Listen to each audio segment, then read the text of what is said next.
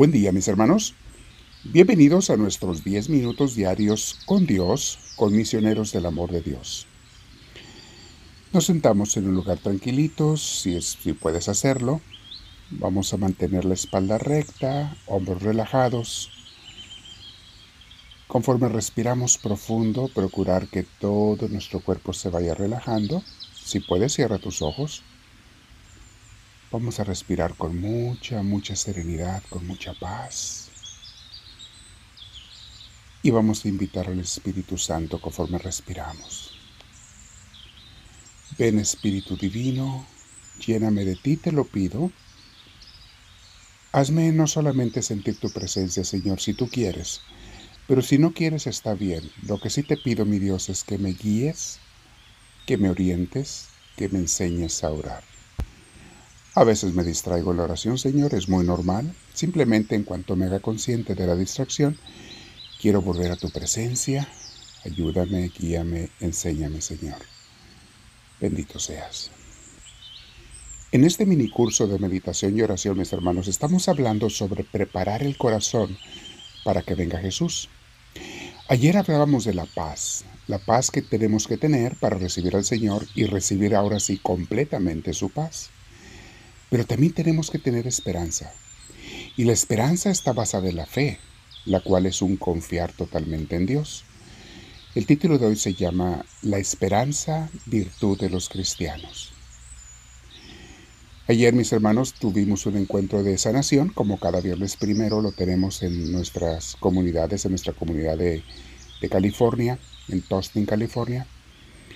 Y este fue el tema, Vamos a compartirlo ahora con ustedes sobre el tema que vimos ayer. La esperanza, mis hermanos, es un sentimiento de anticipación por algo bueno que esperamos en el futuro y que es mejor que el presente. La esperanza es esencial para tener una salud mental cuando el presente es difícil y a veces hasta insoportable. Si no hay esperanza, en otras palabras, te vuelves loco. Es un regalo de Dios. En el hebreo, mis hermanos, que es el idioma del Antiguo Testamento, hay dos palabras para describir la esperanza, y esto es muy interesante, porque a veces se usa uno, a veces la otra. La primera es la palabra yakal, yakal, que significa simplemente esperar, o sea, pasivamente esperar. Por ejemplo, cuando nos hablan en Génesis que durante el diluvio Noé tuvo que yakal, esperar varias semanas para que dejara de llover, y para que las aguas bajaran y poder llegar a tierra. Allí se usa la palabra yahal. Es una espera de simplemente, pues bueno, no sé cuándo, pero sé que va a suceder y cuando Dios quiera. Pero la otra palabra hebrea para esperanza es kavá, que en otras ocasiones se usa. Esta esperanza también significa esperar, pero implica una cierta tensión emocionante, como de que estás en emoción de que algo va a pasar, algo bueno va a pasar. Una expectativa muy bella. Es otro tipo de esperanza con expectativa emocionante, que puede ser más o menos intensa. Y ahí tenemos pasajes como en Isaías 8:17, cuando el profeta dice, por ahora no vemos al Señor, pero yo lo voy a esperar y usó Kavá yo lo voy a cavar porque confío en Él. No nada más esperarlo a ver cuando pase, no, no, con, con un cierto emoción espero a mi Señora que me salve. En los salmos, mis hermanos, aparece la palabra esperanza o esperar más de 40 veces. Son 150 salmos que tenemos en la Biblia y aparece muchísimo esa palabra. Por ejemplo, por dar un ejemplo, el Salmo 130, versículos 5 y 6 dice, Espero, Kabá, es la esperanza emocionante. Espero, Señor, mi alma espera, confío en tu palabra. Mi alma espera al Señor más que el centinela a la aurora. Este es un esperar con emoción. Aquí usa el salmista la palabra Kabá. Mi alma espera en el Señor. Y luego versículo 7 dice, allí usa la otra palabra, Yakal como confía en la aurora el centinela, así Israel confíe, ahora le habla al pueblo de Israel, Israel confíe y espere Yahal en el Señor. porque junto al Señor está su bondad y la abundancia de, abundancia de sus liberaciones. La esperanza en Dios, mis hermanos, no se basa en pruebas de que ya viene algo. No tengo pruebas de que viene algo. Así como cuando espero que llueva porque estoy viendo nubes negras que se arriman del noroeste y es tiempo de lluvias, y ahí tengo esperanza de que llueva, pero estoy viendo algo claro que me indica que va a llover. Eso no es una esperanza, no es a la que se refiere la Biblia. La esperanza en la Biblia es confiar en que Dios me va a dar viendo al pasado.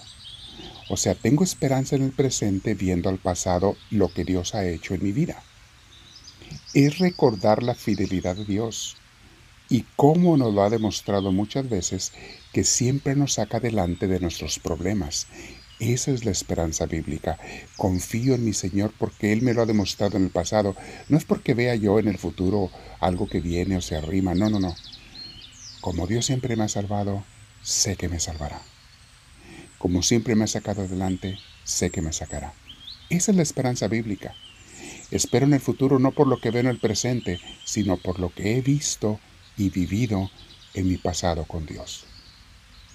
El profeta Oseas vivía tiempos terribles, mis hermanos, cuando el pueblo de Israel era oprimido por los enemigos. Y decidió esperar en el Señor porque recordaba cuando Dios lo rescató de la esclavitud en Egipto y de los pueblos enemigos en tiempos del rey David. Él confiaba en Dios, en la persona de Dios, en su carácter, porque lo conocía porque sabe cómo es Dios.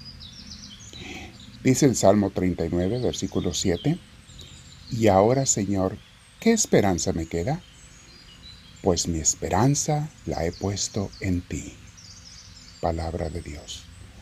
O sea, yo no tengo esperanza en las cosas del mundo, no puedo confiar en ellas porque me han fallado o me fallan, pero mi esperanza la he puesto en ti. En el Nuevo Testamento, mis hermanos, se, sigue hablando mucho de la esperanza y ahí se usa la palabra griega porque es escrito en griego elpis.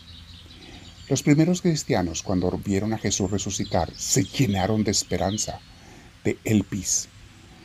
Con tanto fervor se llenaron de la virtud de la esperanza que ya no tenían muerto ni a la, no tenían miedo ni a la muerte. Porque decían, Jesús resucitó, venció a la muerte. Si nos matan, tenemos la certeza de resucitar con Cristo. Él nos lo prometió. Así es que no nos da miedo nada. Era una esperanza gozosa de los primeros cristianos. San Pedro dice en Primera de Pedro 1.3, Alabado sea Dios, Padre de nuestro Señor Jesucristo, por su gran misericordia. Nos ha hecho nacer de nuevo mediante la resurrección de Jesucristo para que tengamos una esperanza viva. Por eso, mis hermanos, los primeros cristianos son un ejemplo hermoso para nosotros, y nosotros no pasamos ni por una décima parte de los peligros que ellos pasaban. La esperanza en la Biblia, mis hermanos, es una decisión, basada en la fe, claro, una decisión de confiar y esperar en Dios, no en los seres humanos y ni siquiera en mí mismo. Confío en Dios. Conforme nos preparamos para este tiempo a recibir a Cristo, mis hermanos, trabaja y toma la decisión de confiar en Dios y pídele que te dé el don, la virtud de la esperanza. Es un don sagrado muy hermoso que nos da alegría, paz, tranquilidad en medio de las dificultades. Y ahora en tu oración, medita en una ocasión o en varias ocasiones en que estuviste en peligros terribles y Dios te libró, tú o tu familia. Quédate en oración con el Señor todo el tiempo que quieras si sea necesario para que te unas más a Él en este día. Y dile conmigo, háblame Señor, que tu siervo te escucha.